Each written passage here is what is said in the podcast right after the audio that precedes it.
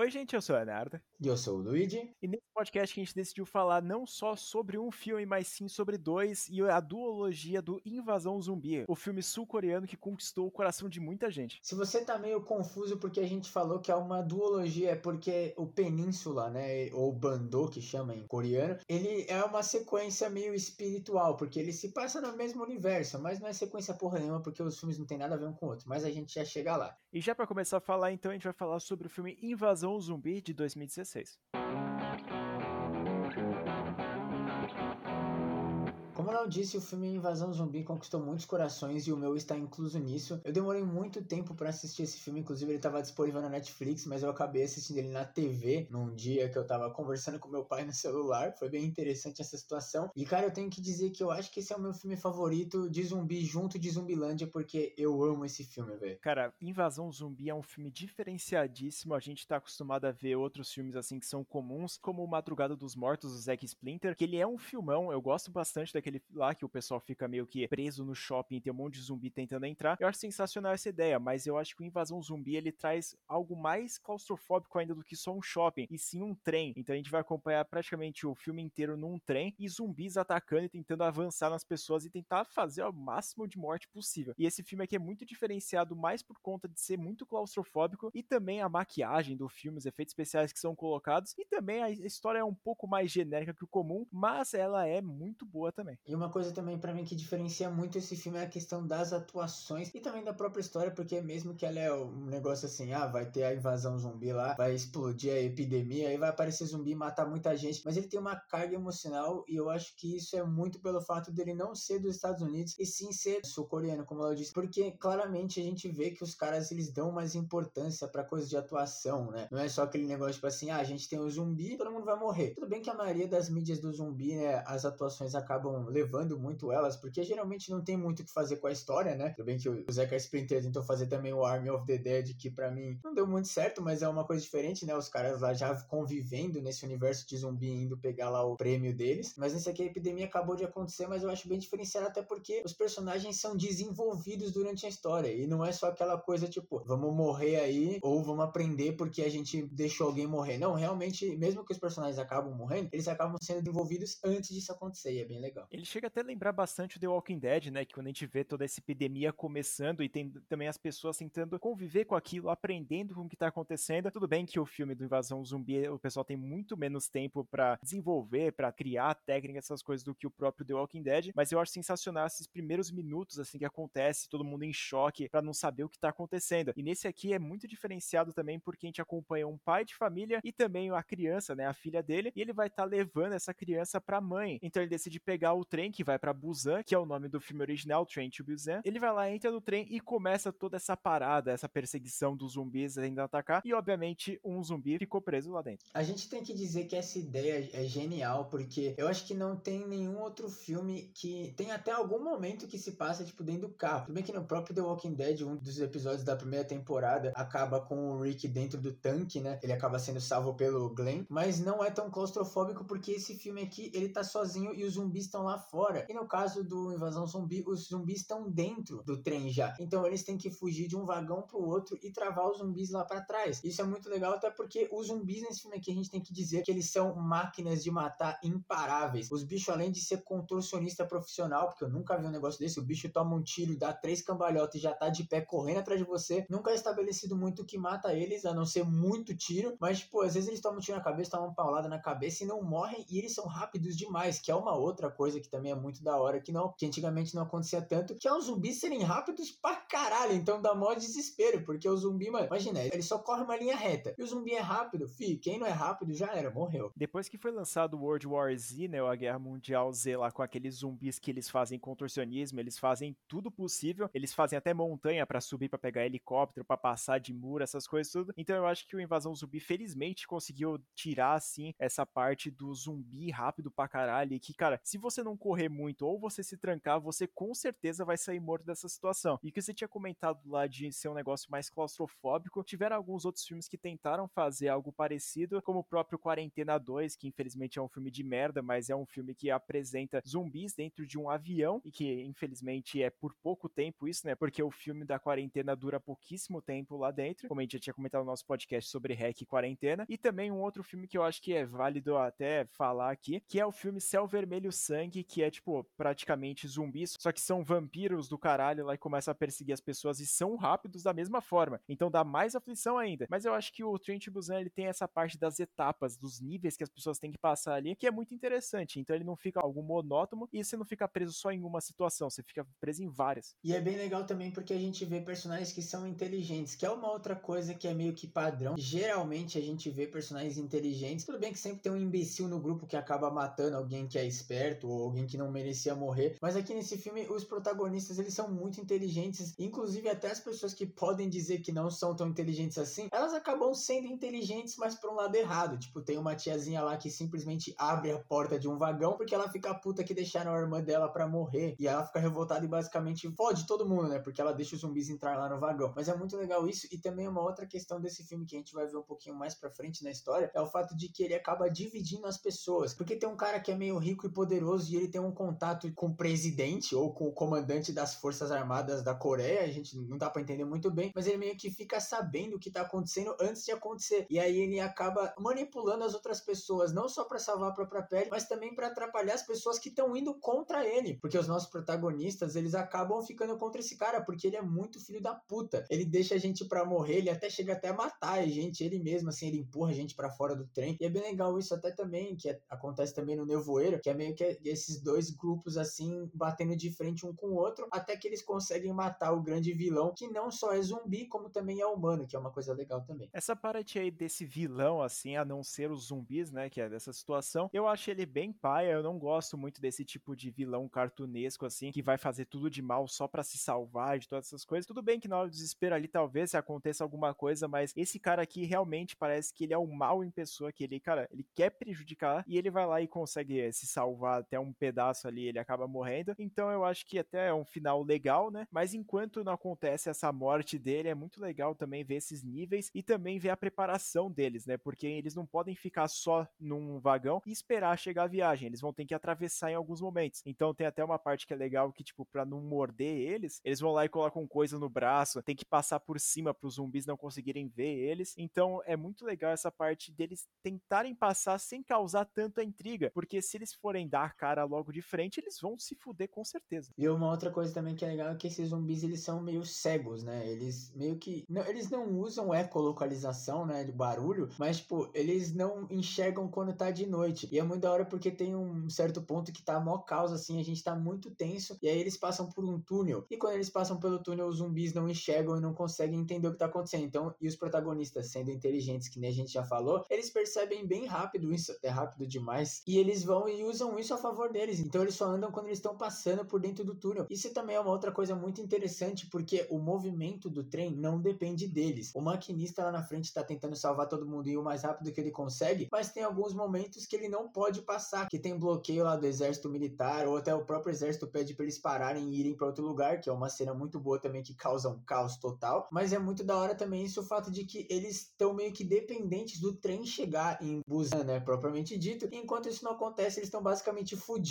Então, eles têm que sobreviver de algum jeito. E como a gente falou, acaba tendo vários desenvolvimentos nesse meio tempo. E eu acho que até o meu desenvolvimento favorito é o do pro nosso protagonista mesmo, o pai da menina, porque no começo do filme ele é bem egoísta, até deixa entender de que o relacionamento dele com a mãe da minha acabou, porque ele só pensava em trabalho e nunca pensava nos outros, por ele só queria dar, se dar bem na vida e foda-se as outras pessoas. E no final ele acaba não só ajudando muitas outras pessoas, como ele acaba até se sacrificando por, por pessoas que ele nem conhece, que ele conheceu durante esse caos, inclusive uma dessas pessoas também se sacrificou para ajudar ele. Então ele depois se sacrifica para ajudar a pessoa importante para a pessoa que se sacrificou para ajudar ele. É bem confuso isso, mas tipo, é muito legal porque realmente deixa a gente bem emocionado, até porque mesmo que é um, um filme curto assim, é duas horas não é pouca coisa, mas também não é tanto pra gente se importar assim muito com os personagens. A gente acaba ficando triste assim quando eles morrem e além das atuações serem muito boas, tanto que né, depois que saiu Squid Game lá, o Round Six e também alguns outros filmes com alguns atores, até um deles foi na Marvel, a galera surtou e fica sempre falando que os caras são muito foda, que é verdade. Realmente, como o Lid comentou, essa parte do desenvolvimento de personagens é muito legal e também, como eu já tinha comentado previamente, do A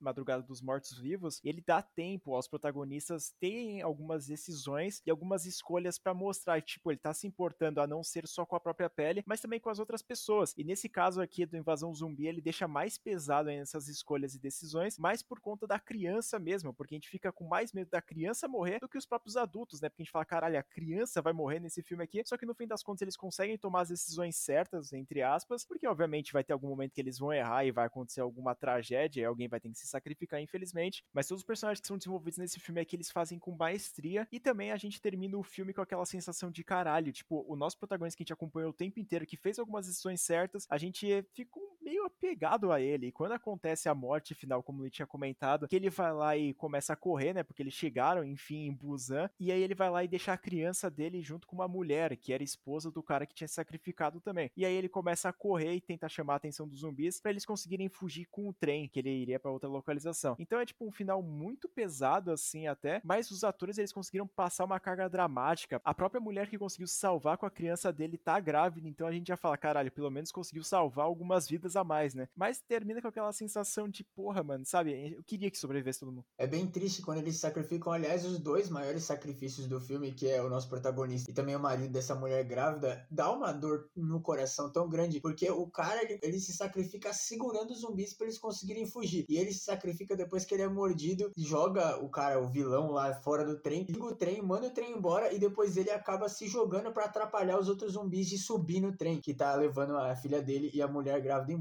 É muito legal, mas é muito triste porque você vê que aquele resto assim de racionalidade que ele tinha, porque ele já praticamente tinha virado um zumbi, que é até rápido pra caralho também, como o jeito que as pessoas viram zumbi nesse filme. Antes de realmente sucumbir à infecção, ele vai lá e se joga e atrapalha os outros zumbis e consegue salvar a filha dele. Que inclusive não faz o menor sentido, que eu já vou dar um spoiler, não tem ela na sequência. Porra, os caras perderam uma oportunidade aqui, velho. Não, pra ser uma continuação, a gente vai ter que falar aqui que aquele lá foi totalmente necessário, não tem nada a ver de conectado. Então essa criança que sobreviveu, que a gente teve tanto laço, a gente vai assistir elas na sequência? Não tem. Porra, já tô ficando puto com o segundo filme.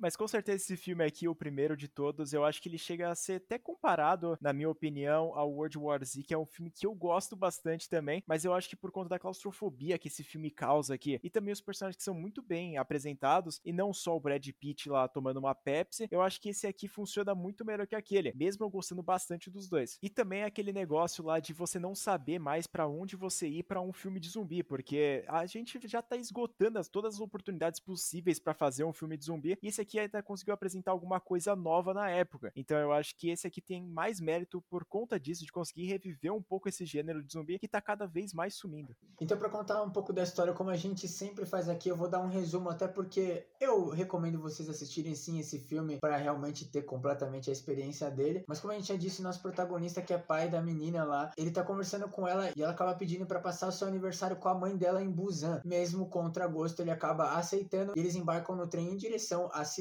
Só que aí, quando eles estão nesse meio tempo, ninguém percebe que uma mulher jovem aparece e ela tá claramente meio doente, ela tá tipo espirrando, meio fodida. E aí, obviamente, ela acaba virando um zumbi e ataca uma das pessoas lá que trabalham no trem, porque lá na Coreia, né, é assim que funciona, as pessoas trabalham em trem bala. Eu não entendi muito bem. Eu até nem entendi como que ele compra. A minha passagem é tipo passar de um trem normal, mas não é, foda-se. Enfim, ela acaba atacando lá uma das aeromoças que não é de aeromoça. E aí, obviamente, como a gente já disse, o vírus espalha rápido pra caralho e os zumbis são muito fortes, então acaba criando um caos total e faz eles terem que ir para outro vagão e se trancar. Só que aí nesse meio tempo também acontece aquela coisa que a gente já comentou, que os funcionários do trem eles recebem uma ligação dizendo que essa epidemia já tá explodindo aí, ela tá um caos, então eles têm que ir lá para Busan mesmo, onde é o destino deles, onde tem uma quarentena estabelecida pelo exército. Só que aí aquele cara filho de uma puta lá acaba descobrindo essa informação e ele meio que faz as pessoas se separarem, porque ele descobre essa informação privilegiada antes e quando eles chegam na quarentena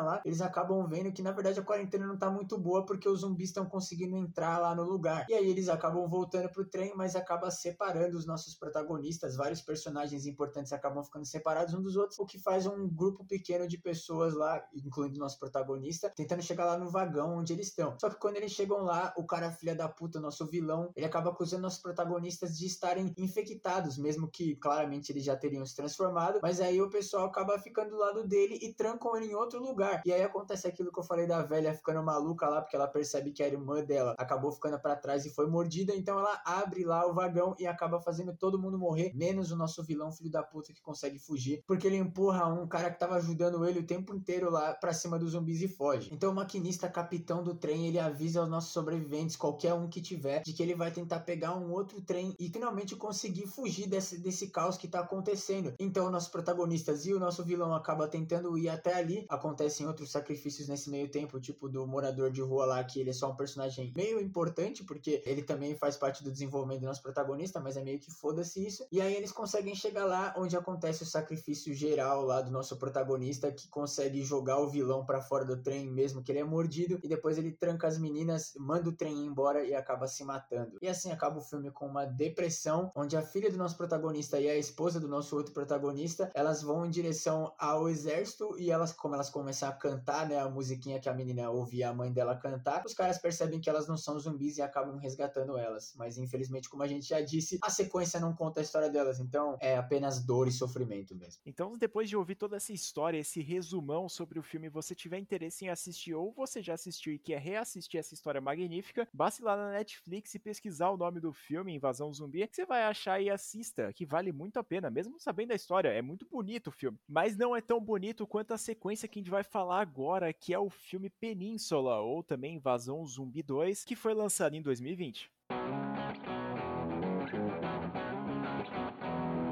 O filme da Península, o Invasão Zumbi 2, ele acompanha praticamente depois de um tempinho assim que aconteceu da invasão zumbi lá na Coreia do Sul. E é muito legal essa parte aqui, eu vou ter que admitir, que é quando aparece o noticiário falando sobre o que, que aconteceu naquela região e por que tá todo mundo de quarentena lá. Sendo que, tipo, toda a região do mundo inteiro em volta da Coreia do Sul não tá sofrendo nada com isso, porque a Coreia do Sul, a única fronteira que ela tem é com a Coreia do Norte. Então não tá tendo muita trocação com o zumbi, porque a Coreia do Norte é braba, pelo jeito, nesse filme aqui então não foi espalhado para nenhum lugar do mundo. E é muito legal essa parte deles mostrando, deles falando. Só que num certo momento começa a ser um pouco expositivo e meio que ele não serve para mostrar como é que tá a situação no mundo, e sim só para falar, hein, tá dando desculpa aqui o que aconteceu durante esse meio tempo do primeiro e do segundo filme. Que eu acho uma merda também. Eu tô puto já. Essa ideia do segundo filme não ser uma coisa global e ser um caos total, para mim é muito legal também, porque é uma coisa, assim como o primeiro filme é muito claustrofóbico, muito intimista, esse filme aqui também deveria ser, mas deveria, porque até o próprio diretor disse que se um dia ele fizer uma sequência do Invasão Zumbi, que até ele tem vontade, ele provavelmente voltaria às origens mais pro primeiro filme do que pro segundo. Porque esse filme, mesmo tendo uma história, mesmo tendo um pouco de desenvolvimento de personagem, ele acaba virando uma coisa meio genérica de zumbi que a gente tá acostumado com hoje em dia, que é carro, tiroteio, essas coisas.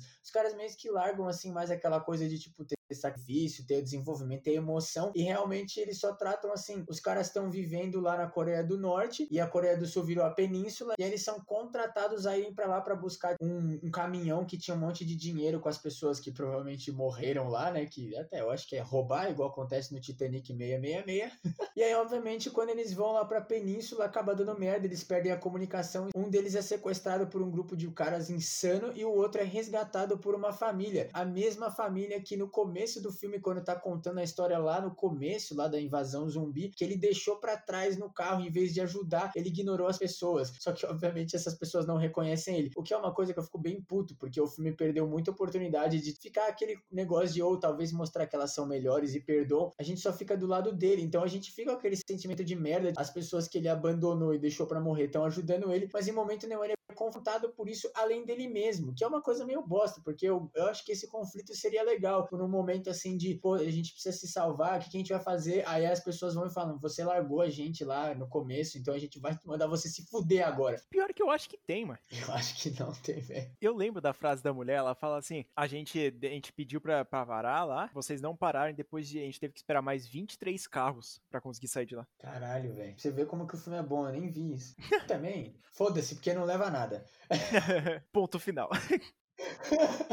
Eu já vou ter que começar a falar sobre esse filme que a duração dele é um pouco mais longa, assim, não é a grandes absurdos, assim, não é três horas, mas mesmo assim, cara, é um filme totalmente tedioso, na minha opinião. Diferentemente do Invasão Zumbi 1, que é aquela parte da claustrofobia, como eu já exaltei várias vezes aqui nesse podcast, esse aqui, ele praticamente tem uma cidade inteira para fazer o que ele quer. E logo nas primeiras cenas que o nosso protagonista encontra duas meninas que são irmãs, elas vão lá e botam ele no carro. Essa cena aí, para mim, cara, destruiu praticamente o filme inteiro, porque é praticamente 5, 6 minutos só de carro correndo, atropelando o zumbi. Só que, infelizmente, o CGI desse filme aqui é deplorável. É simplesmente bizarro as cenas assim do carro, porque ele parece ser muito pesado em alguns momentos e muito leve em outras. Porque o carro simplesmente vai atropelar o zumbi, ele mano, bate nele e do nada ele tem um freio ABS mágico aí e ele para. Sem contar que quando a gente tem carro em filme de zumbi é muito tedioso, porque não tem perigo real nos protagonistas, principalmente com essas SUV tunadas, esses monster truck que os caras têm, porque eu nunca vi um carro, um gol quadrado que consegue atropelar zumbi, tem vidro blindado e os caralho, nitro, é um negócio que não faz o menor sentido e realmente acaba tirando completamente a atenção que a gente teria nesse momento. É uma criança lá dirigindo um carrinho, chamando a atenção dos zumbis, e a outra menina que também não é muito maior que uma criança, ela tipo deve ter uns 15 anos, ela tá pilotando um gol quadrado que consegue atropelar zumbi e o cara tá lá deitadão e foda-se, tá ligado? E depois quando tem a outra perseguição que tem os caminhão, essas coisas, incrivelmente o gol quadrado, tudo bem, ele é mais rápido, obviamente, que os caminhões, mas ele chega até em alguns momentos ser mais forte, eles conseguem rodar caminhão com gol, mano. Lembrando também que essa menina é responsável por fazer drift com o carro pela cidade inteira, passar por becos impossíveis e fazer milagres com aquele carro. Então é tipo, as cenas assim que acontece é simplesmente chato, porque tem os cortes assim do carro fazendo drift na frente da câmera, falando, nossa, olha quanto dinheiro a gente tem, a gente vai fazer um carro totalmente CGI. Em todas as cenas que aparece um carro, praticamente todas são CGI. E quando acontece isso, a gente também olha pro ambiente, a gente percebe que tudo é CGI. Não tem nada assim que foi filmado realmente pra, tipo, passar uma impressão de que aquilo é real. E aí, quando vai acontecendo as cenas assim do carro passando na frente da câmera com um efeito totalmente estranho, é, vai lá e corta pra cara da menina fazendo uma cara de B10, como se fosse, nossa, como eu sou foda de dirigir desse carro. Realmente ela é foda, mas, porra, sabe, a construção de personagem é tipo a menina que sabe dirigir e a outra menina que é fofa. E foda-se. E até o desenvolvimento que eles tentam fazer, por exemplo, do nosso protagonista e do cunhado dele, é que teoricamente o nosso protagonista, além de ter abandonado as pessoas que estão ajudando ele agora lá para morrer no começo da invasão, o cunhado dele também ficou muito puto com ele e até chegou até a meio que se largar na vida depois que ele deixou a irmã dele morrer e o sobrinho dele também morrer. Tudo bem que ele não deixou porque ele tentou salvar a irmã dele que meio que se recusou e morreu porque ela quis, mas tipo, fica meio que esses confrontos acontecendo, mesmo que o nosso protagonista tem claramente um carinho e inclusive assim como lá no The Last of Us o Joel ajudou o Tommy, o irmão dele a sobreviver, o nosso protagonista fez isso com o cunhado dele, porque se não fosse ele o cara ia ser um bosta, até porque ele tem treinamento militar e tudo os caralhos. E claramente ele é muito mais esperto para sobreviver do que o cunhado dele. E quando o cunhado dele morre, que era para ter um peso grande assim no nosso coração, assim como acontece lá no primeiro filme, nesse aqui não tem peso nenhum, porque ele não morre sacrificando. Ele morre tomando um tiro de um antagonista pior e mais cartunesco do que o primeiro filme e que dá muita raiva, porque é uma cena genérica onde tá rodando tiro para todo lado, ninguém toma tiro menos as pessoas que deveriam, entre aspas, sendo que um dos vilões tá andando em direção ao protagonista que tá fuzilando todo mundo em volta dele, velho. Vou falar que, cara, eu perdi muitas das cenas desse filme aqui porque eu tava totalmente desinteressado a partir de alguns momentos, algumas cenas que aconteceram, e eu comecei a me perder. E aí começa a acontecer algumas cenas do nosso protagonista lá junto com as mulheres lá, as meninas, e também começa a acontecer as coisas com o cunhado, que ele vai lá e é capturado,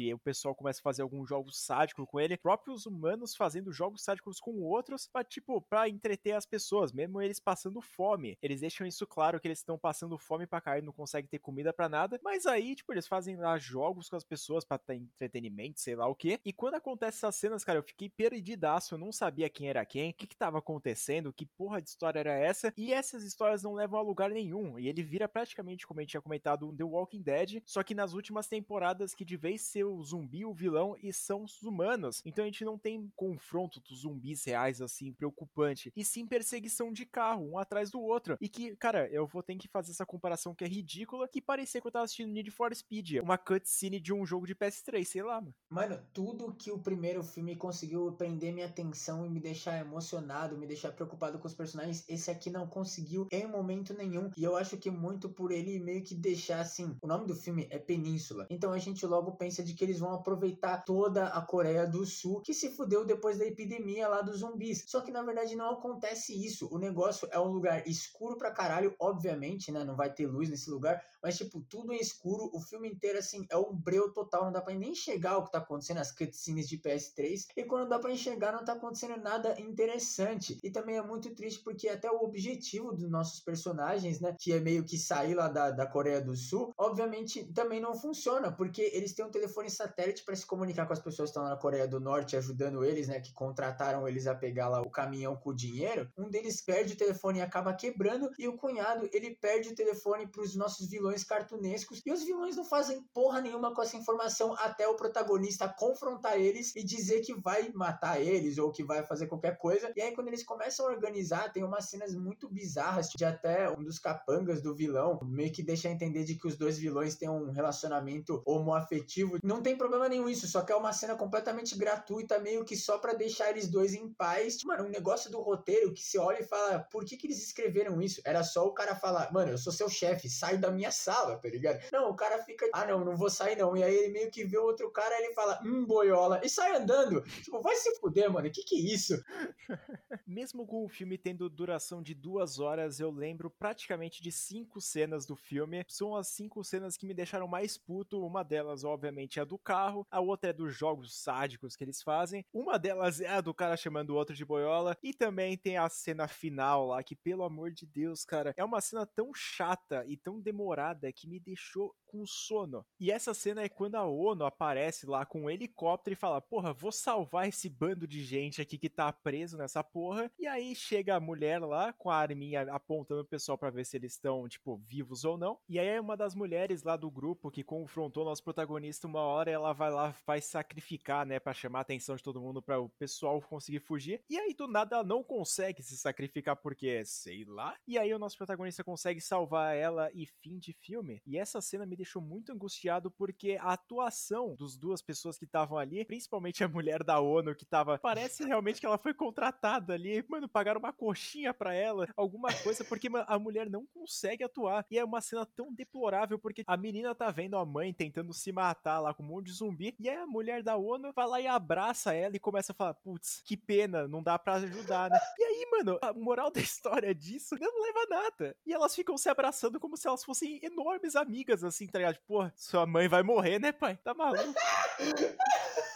Essa cena me dá tanta raiva, porque basicamente ela só serve para ser uma moral, dizendo que o nosso protagonista não ia deixar ela se sacrificar, deixar ela para trás de novo. Mesmo que ela disse várias vezes de que se fosse para escolher entre as meninas e ela, era para escolher as meninas. Tudo bem que as meninas já estavam salvas, mas como o Léo disse, a ONU tava lá com um helicóptero e armas. Então por que que eles não ajudaram? Ninguém faz nada. Só quando o nosso protagonista vai lá e lança uma granada de fumaça que ele tira do cu dele, e aí os caras simplesmente resolvem falar: "Caralho, é verdade, né? A gente tem arma, o cara tá indo pra um de um monte de zumbi sozinho, vamos ajudar ele. Só que aí já é tarde demais, porque ele já salvou a mulher, já tá no meio da fumaça, indo trazer ela de volta. É ridículo. E também até a resolução dos nossos antagonistas, né? Que se a gente pode dizer isso, porque tem um antagonista lá que tava querendo dinheiro, que é claramente um cara do mal, e tem os outros dois antagonistas que estavam na península tentando sair de lá. Um dos nossos antagonistas da península acaba morrendo na perseguição Need for Speed, o outro acaba conseguindo passar pra Coreia do Norte, só que ele acaba sendo assassinado pelo outro antagonista e esse outro antagonista acaba morrendo depois que a base deles é invadida pelos zumbis porque eles esqueceram de fechar a porta. Mano, na moral, eu acho que eu fiquei tão perdido nesse filme aqui que eu nem lembro de quem são os antagonistas. Eu acho que eu liguei tanto foda-se para isso, porque, cara, é, são situações que não deveriam acontecer. Ter três vilões num filme que são para zumbi, tudo bem que a gente tem o Invasão Zumbi 1 lá, que tem aquele vilão lá, mas, cara, são três nesse aqui, e as cenas que tem zumbis são mínimas. Então, cara, é um filme que ele reverte tudo tudo que aconteceu no primeiro filme, ele consegue fazer um absurdo assim. Eu não gosto nem da direção, nem do roteiro desse filme aqui. As atuações também, foda-se, eu não prestei atenção. Então, esse filme aqui é um grande desperdício. E eu acho que até pega um pouco mais pesado com ele, porque se for comparado com o primeiro, obviamente ele é muito abaixo. Mas com qualquer outro filme assim de zumbi no geral, eu preferiria assistir Quarentena 2. Caralho, pegou pesado demais, velho. Forte.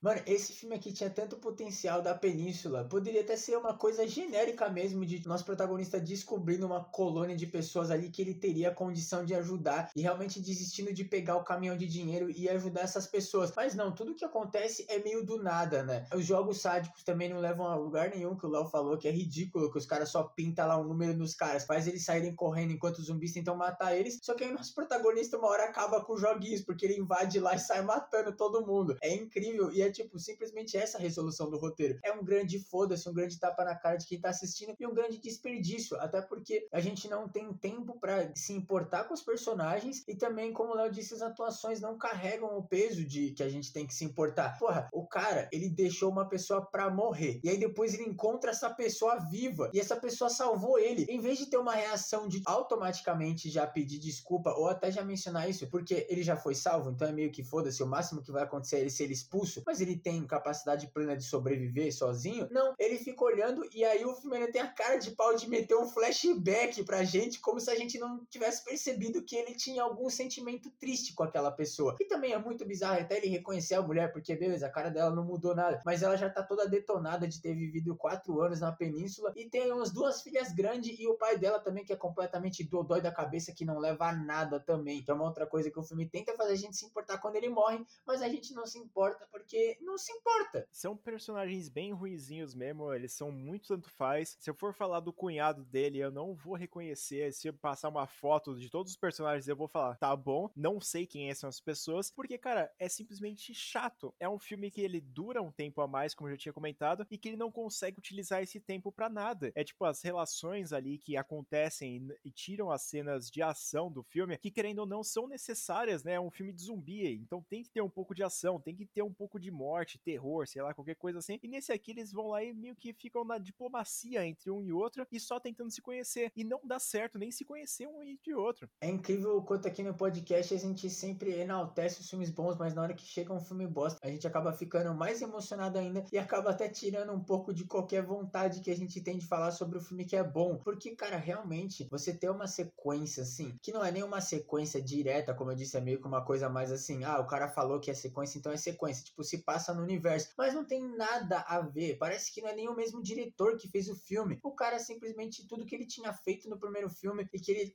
teoricamente tinha de capacidade de direção, ele falou: foda-se, vamos trocar por CGI de carro ruim e uma história genérica de uns vilões idiotas fazendo merda. E no final o filme termina do mesmo jeito que ele começou. Nada. Eu acho até interessante, eu não posso julgar muito essa decisão de fazer um novo filme, porque as chances que assim de você ter de um filme que estourou assim mundialmente, diretamente da Coreia do Sul é muito pequena, então tipo, alguns filmes assim, eles se sobressaem, como o próprio Parasita, também tem o Trent Busan, que é legal pra caralho. E eles falam, porra, vamos acompanhar esse hype aí e vamos lançar um, logo um filme. Só que infelizmente, cara, esse hype ele não durou tanto tempo assim, porque quando foi lançado o filme da Península, eu não sabia que ia ter uma continuação. Eu fiquei sabendo por vídeos na internet do pessoal falando, ah, então a continuação do filme do Invasão Zumbi. E eu só fui ver naquele momento, porque não teve aquele hype, não teve aquele marketing assim por trás, e também eu acho que não deveria ter, né? Porque se tivesse todo esse aviso assim, ia ser muito mais decepcionante. É a mesma coisa que aconteceu com Carrie, Exorcista. A sequência direta, entre aspas, não devia acontecer, não faz sentido e ninguém nem lembra. É só realmente quem acompanha e quem quer comentar. Até porque, cara, você consegue facilmente ter feito nosso podcast só do Invasão Zumbi 1. Só que aí a gente decidiu falar dos dois porque, ah, já tem só dois filmes, a gente fala mesmo dessa merda, né? Só que claramente a gente não esperava que a diferença ia ser tão grande assim. Parece a entidade essa merda. O primeiro filme, já, tudo bem, não é o melhor filme do mundo, mas é um filme legal e icônico, né? Mas aí chegou no segundo filme, os caras parece que falam, foda-se. É, realmente eu acho que filmes de zumbi assim são muito difíceis de ter uma continuação, sei lá, Guerra Mundial Z não vai ter, obviamente, né? Porque meio que solucionou tudo o que aconteceu. E também o Trent Busan, cara, é tipo, é aquela situação, o que aconteceu. Porque você não vai colocar de novo o nosso protagonista no trem e falar assim, ah, vai lá, foge de zumbi de novo. Ou colocar no avião, ou colocar em qualquer outra situação assim. Porque ele vai tirar o que aconteceu no primeiro filme. E essa aqui, ele vira mais só um terror genérico de zumbi que a gente já tá acostumado a ver bastante.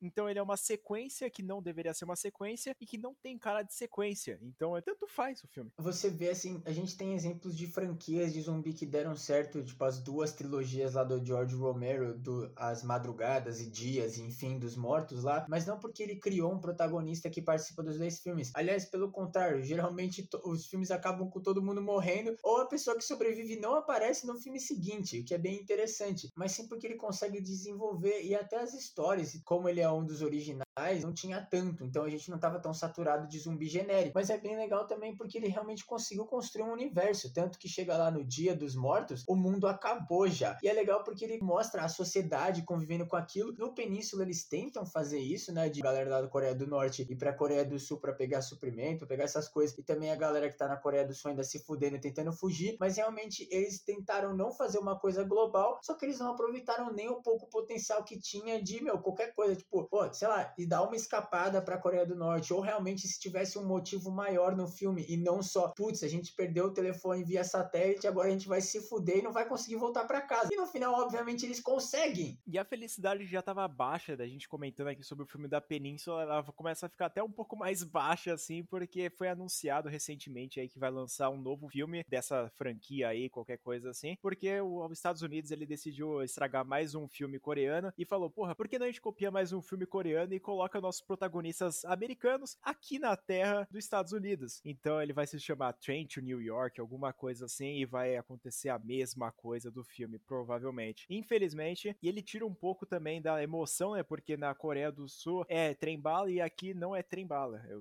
O metrô dos Estados Unidos é horroroso. Principalmente de Nova York. Sujo, rato, bola de basquete. Eu gostaria de ver uma invasão zumbi aqui em São Paulo, mano. Eu quero só ver os. Mano, a treta infernal dos zumbis contra mendigos da Sé. Mano, ia ser maravilhoso. Imagina a galera que, que mora lá na Praça da Sé, velho. Não, eu acho que até os zumbis vão morrer assim, depois eles entrarem lá no metrô de esmagado, né? Se eles entrarem no horário de pico, fudeu, mano. Acabou a epidemia já. O zumbi vai tentar morder a pessoa, a pessoa vai falar, qual que é empurrar o zumbi vai cair no trilho e morrer? A estação da luz é impossível ele entrar.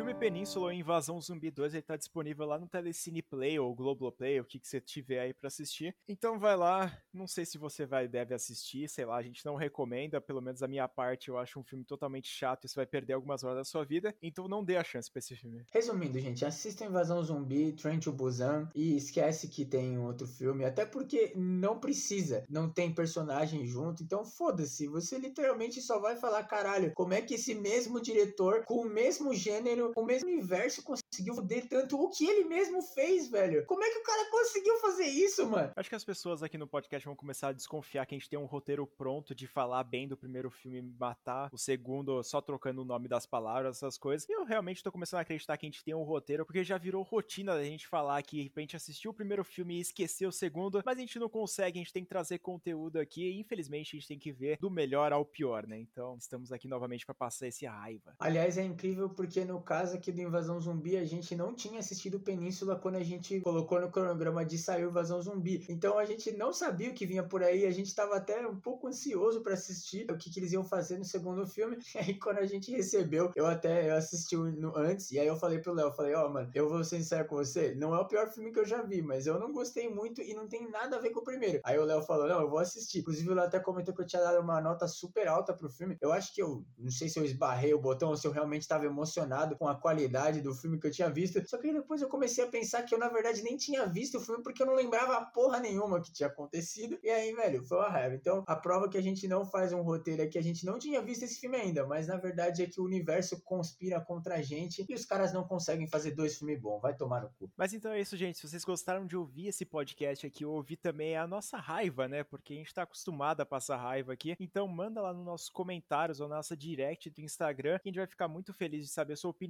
sobre esses filmes aqui e também mandar lá algumas recomendações que você tiver, tanto pro nosso canal, tanto aqui pro podcast, sobre qualquer tipo de filme ou algum filme que você gosta ou algum filme merda que você assistiu recentemente. Então não esquece de seguir o nosso canal também no YouTube, que é o canal Sem Memória, que a gente tá postando vídeo da quarta-feira e também um vídeo extra na segunda e na sexta. E obviamente o nosso Instagram, que é o arroba Sem Memória Podcast. Lá a gente vai lançar atualizações sobre esses podcasts que a gente tá mandando aqui e também algumas notas e notícias sobre o mundo do terror. E vocês querem continuar acompanhando a gente, gosta das nossas notas aí, críticas, sigam a gente no Leatherbox, principalmente a rede social de críticas. Todos os links estão aí na descrição do podcast, na plataforma que você estiver ouvindo. lembrando sempre, se você estiver ouvindo no Spotify, pode ou não ter uma pergunta ou uma enquete para você responder, se você tiver vontade. Se não, ou ignora ou responde no Instagram mesmo. A gente não liga, só vamos trocar uma ideia. Muito obrigado por terem ouvido mais esse episódio aqui do podcast Sem Memória. Eu fui o Luigi. Eu fui o Leonardo. E até o próximo.